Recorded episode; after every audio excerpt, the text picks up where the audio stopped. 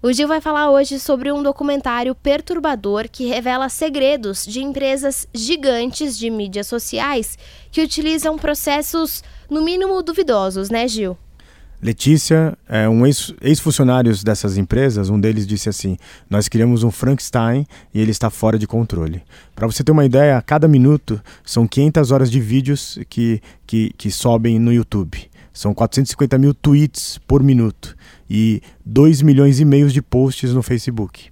O que acontece? Os algoritmos eles não conseguem entender muitos, muitas fotos, muitos vídeos. Você tem algoritmos que entendem, mas é, tem um determinado momento que você precisa do, do contato humano.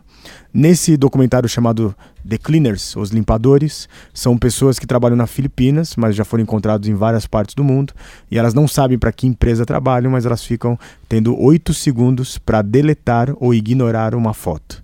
Se elas deletarem, o que acontece? Não é que ela sai da mídia social, mas é aquela foto que uma pessoa posta e ninguém dá curtir porque ela fica como se fosse oculta.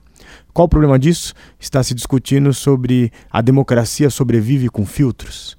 A educação e a arte precisa desse tipo de filtro, além da condição daquelas pessoas que estão trabalhando é, por trás do computador, vendo cenas dantescas diariamente.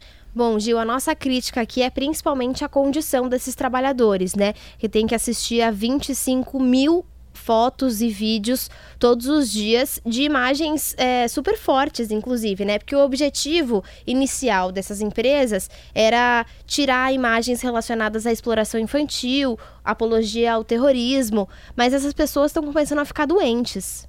Sim, uma delas, por exemplo, ela acompanhou é, ao vivo um suicídio numa mídia social e ela tinha que tomar a decisão de tirar aquilo ou continuar. Só que no na curiosidade humana ela continuou assistindo e aquilo perturbou muito ela. Então são vários desses profissionais que, que declaram a perturbação que é ver talvez o porão da humanidade.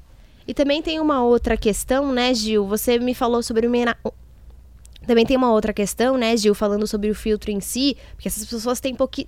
porque essas pessoas têm pouquíssimo tempo para decidir. Mas imagens é, históricas que foram retiradas, foram censuradas. Exatamente. Na Guerra do Vietnã existe uma foto icônica que é que ela, ela é feita para nos relembrar dos das coisas ruins que a humanidade fez. Essa menina, ela tem 9 anos de idade, ela está caminhando chorando, com os braços abertos e sem roupa, porque ela acabou de receber uma bomba de napalm próxima dela. Na verdade, sim, essa foto, se você analisar fora do contexto histórico, tem nudez é, infantil. Porém, ela é uma foto muito importante para que a gente não cometa novamente essas atrocidades. Bom, se você quiser se aprofundar nessa discussão comigo com o Gil, entra lá na nossa página Revolução Band News que você encontra no site da Band News FM.